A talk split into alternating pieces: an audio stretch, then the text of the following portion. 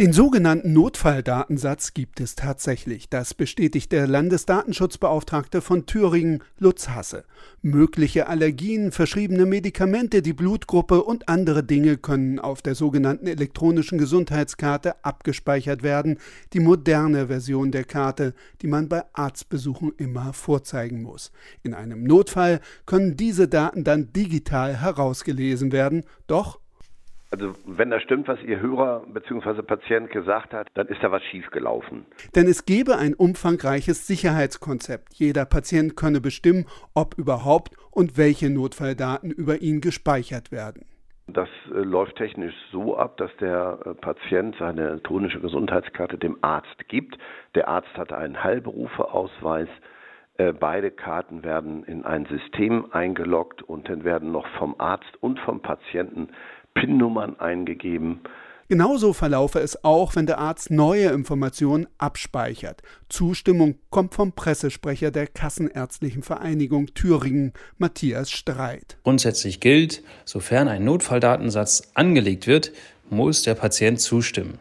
Streit hat allerdings eine Idee, was bei unserem Hörer offenbar abgerechnet wurde. Es handele sich um eine sogenannte Strukturpauschale. Die Pauschale soll die Kosten der Praxen für die Nutzung der Schnittstelle des Notfalldatenmanagements abgelten. Das heißt aber auch konkret, sie sagt jetzt nichts darüber aus, ob bei dem Patienten überhaupt jemals ein Notfalldatensatz erfasst wurde. Entwarnung also für unseren Hörer nicht ganz, findet Lea Schwarzelmüller. Sie ist Mitglied im Chaos Computer Club, Datenschutzexpertin und studiert in Berlin Medizin.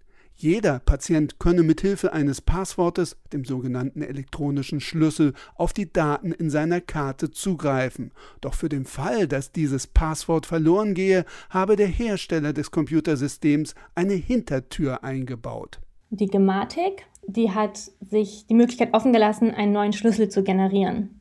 Und damit gibt es die Möglichkeit, dass ähm, sie auch so auf die Patientendaten ähm, zugreifen kann Lea Schwarzelmüller empfiehlt gut zu überlegen, wie man trotz der Datenschutzprobleme mit den Notfalldaten umgehe. Ist es mir ein Bedürfnis, dass Rettungskräfte ähm, im Notfall wissen, welche Medikamente ich nehme, äh, welche Vorerkrankungen ich habe? Ähm, und wenn ja, was möchte ich darauf hinterlegen? Ähm, ich habe natürlich das Risiko, dass es in falsche Hände gelangt. Dem muss ich mir bewusst sein.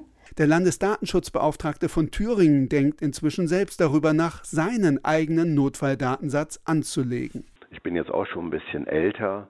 Für ältere Menschen vielleicht, die auch ein bisschen vergesslich werden, halte ich diese Sache an sich für gut.